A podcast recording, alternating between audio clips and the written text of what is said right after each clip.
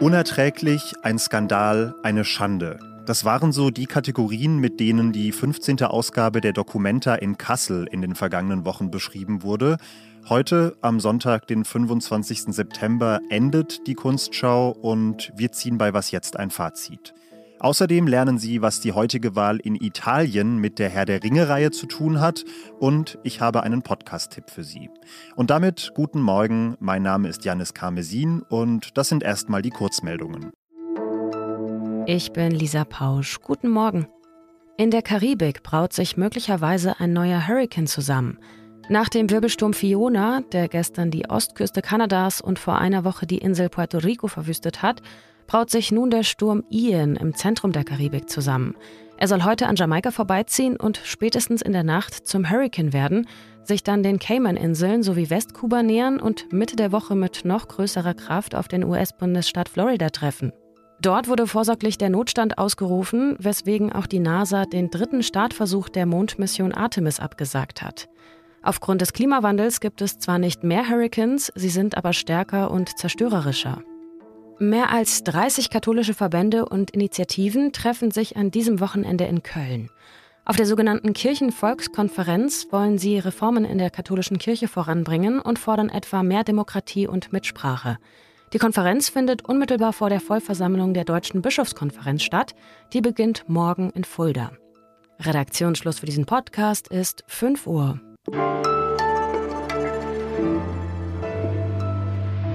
Sie hören was jetzt, den Podcast für Fakten, mit denen Sie auf jeder Party glänzen können. Zum Beispiel mit dem hier. Giorgia Meloni, rechte Politikerin und Favoritin auf das Amt der Ministerpräsidentin in Italien, verehrt die Herr der Ringe-Reihe und zwar auf eine sehr politische Art und Weise. Folgende Geschichte habe ich in der New York Times gelesen. Meloni ist in der neofaschistischen Bewegung Italiens groß geworden und die verknüpft ihre Ideologie schon seit vielen Jahren mit der Buchreihe von J.R.R. Tolkien. Die Analogie zur globalisierten Welt ist relativ klar. Die mutigen, einfachen, sympathischen Hobbits, die sich den schrecklichen fremden Orks entgegenstellen, die in ihre friedliche Welt einfallen. Meloni soll sogar als Hobbit verkleidet zur Schule gegangen sein und Hobbit-Feriencamps besucht haben. Und jetzt, 30 Jahre später, steht sie an der Spitze eines rechten Parteienbündnisses und könnte nach der Wahl heute das Land regieren. Was Sie vor dieser richtungsweisenden Wahl sonst noch wissen müssen, bespreche ich jetzt mit Roberto Brunelli, einem Journalistenkollegen aus Rom. Buongiorno. Guten Tag allesamt. Wenn die letzten Umfragen stimmen, dann könnte da ein großer politischer Umbruch auf Italien zukommen. Inwiefern macht sich das im Land so kurz vor der Wahl bemerkbar? Was würdest du sagen?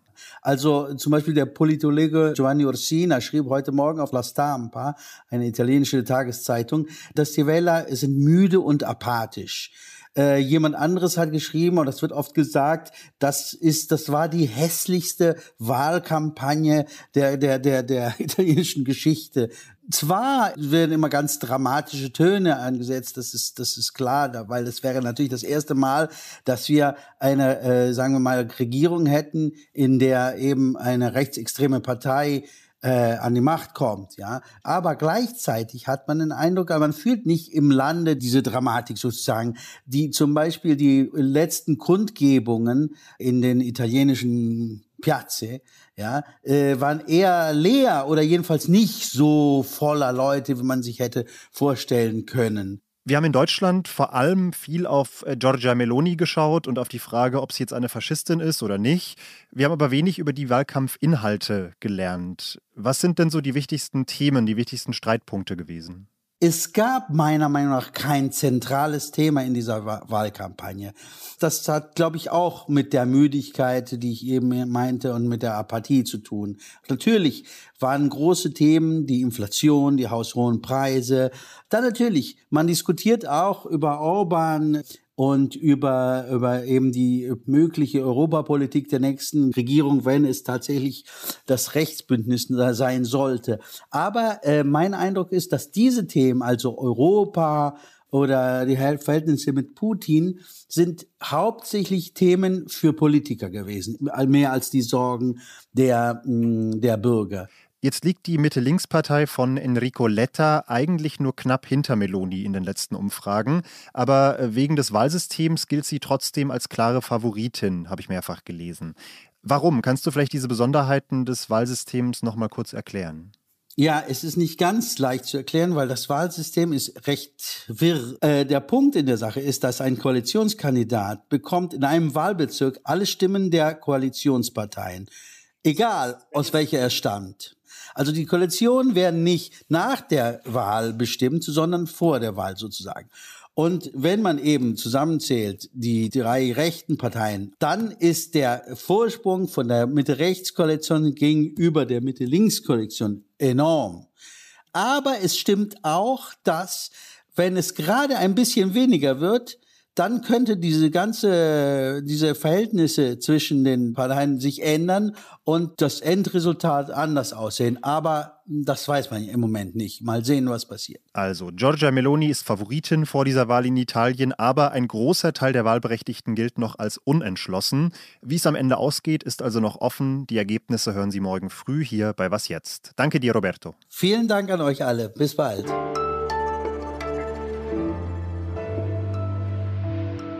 Alles außer Putzen. Der Podcast, den ich Ihnen heute als Tipp für Ihr Wochenende mitgebracht habe, erzählt eine Geschichte aus einem nordirischen Dorf, in dem vor 200 Jahren ein Priester gelebt hat. Der galt damals als Wunderheiler und bevor er starb, soll er sinngemäß Folgendes gesagt haben. He says, the soil that I lie in will cure anything that I cured in my lifetime. Also, die Erde, mit der ich begraben werde, wird auch künftig Menschen heilen. 200 Jahre später dann der Plot-Twist. Tatsächlich entdeckt ein Mikrobiologe, dass die Graberde dieses Priesters einen besonderen Organismus enthält. Der Forscher ist davon überzeugt, dass dieser Organismus der Schlüssel sein könnte, um eine der großen Gesundheitsgefahren unserer Zeit zu besiegen, nämlich multiresistente Krankenhauskeime. The Cure heißt dieser Podcast. Er ist sehr dicht und spannend erzählt und gleichzeitig lernt man eine ganze Menge über Medizin und Forschung. Den Link dazu finden Sie in den Show Notes. Die 15. Documenta wollte wirklich alles richtig machen. Sie wollte zu 100 Prozent zeitgemäß sein, vor allem Perspektiven aus dem globalen Süden sichtbar machen, die Weltkunst mit den großen Fragen unserer Zeit statt mit Kommerz verknüpfen. Am Ende ist sie zum Desaster geworden und eben dieses will ich heute am letzten Tag der Dokumenta einmal abschließend analysieren und zwar mit meinem Kollegen Jo Schneider aus dem Kulturressort. Hallo Jo. Hallo Janis. Rollen wir das noch ein letztes Mal auf. Der Skandal hat ja damit begonnen, dass mitten in Kassel ein riesiges Banner indonesischer KünstlerInnen mit explizit antisemitischen Darstellungen enthüllt wurde. Das war so der erste Funke, aber das ganz große Fiasko hat sich eigentlich erst in den Folgewochen entwickelt. Gehen wir da noch einmal im Schnelldurchlauf durch, bitte. Ich würde sogar noch früher beginnen. Also eigentlich hat es ja seit Jahresanfang schon so ein bisschen gelodert. Es gab wirklich Bedenken, dass dort quasi eine israelkritische beziehungsweise anti-israelische Haltung gezeigt würde, die eben auch stark antisemitische Züge hätte, gerade in der Einseitigkeit. Und als dann dieses Banner enthüllt wurde, was zweifellos antisemitische Darstellungen enthielt, da war eigentlich schon alles zu spät. Es gab dann noch verschiedene andere Fundstellen für mutmaßlichen Antisemitismus. Und eigentlich kann man über jede dieser einzelnen kleinen Diskussionen sagen, die Dokumente hat sich halt nie so verhalten, wie es eine deutsche, deutsch-mediale und deutsch-jüdische Öffentlichkeit von ihr erwartet hätte. Sie war immer sehr darum bemüht, ihre eigene Haltung weiter hochzuhalten, immer wieder hinzuweisen auf das Unrecht, was auch Palästinenserinnen geschieht, was Menschen des globalen Südens geschieht anstatt einfach mal zu sagen, ja, wir haben was verstanden von diesem deutschen Kontext. Er ist besonders sensibel, was Diskriminierung von Juden und Israelfeindschaft angeht, und das nehmen wir erstmal an. Würdest du sagen, wenn die Konflikte schon absehbar waren, dann hatte diese Dokumente einfach schon einen Konstruktionsfehler? Das ist die Frage, ob sie einen Konstruktionsfehler hatte. Im Nachhinein ist man immer schlauer vielleicht ist ihr größter Konstruktionsfehler, dass sie in Deutschland war. Und gleichzeitig ist das vielleicht auch die große Chance, die da drin steckt und die große Wahrheit, die sich jetzt einfach gezeigt hat. Es hat sich gezeigt, wenn im großen Rahmen einer Weltkunstschau bestimmte Denk- und Diskursformen nach Deutschland kommen, wo es eben darum geht, es gibt eine Frontstellung des globalen Südens mit der imperialistischen Welt des Nordens und dass es in Deutschland einfach nochmal ein spezielles Problem damit gibt, wenn eben Israel der jüdische Staat, der jüdische Anker in der Welt diesem globalen Norden, also quasi der Feindesseite, zugeschlagen wird. Hm. Jetzt wurden in dieser Debatte unzählige riesige Diskurse aufgemacht. Der Antisemitismus, klar, dann auch von Seiten der KuratorInnen, das koloniale Denken und der Rassismus, den man der deutschen Dokumentargeschäftsführung vorgeworfen hat. Und dann auch Aspekte wie Kunstfreiheit und Zensur. Was wollen wir eigentlich der Kunst erlauben und was nicht?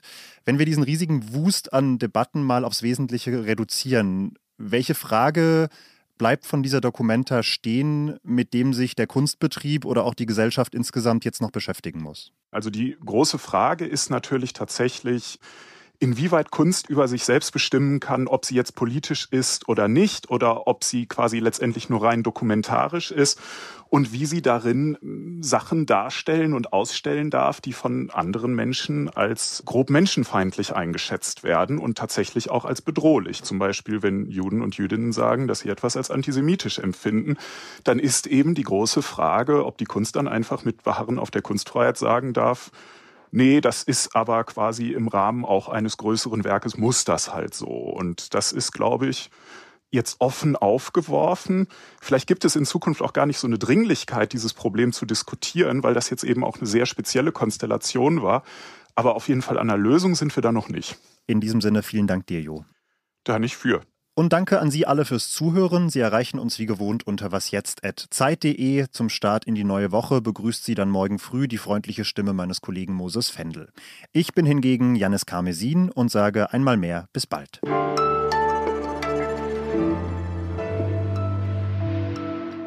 Du sprichst ja wirklich fast akzentfrei Deutsch. Warum, warum ja, bist du da so? Ich bin in Bonn geboren. Ah.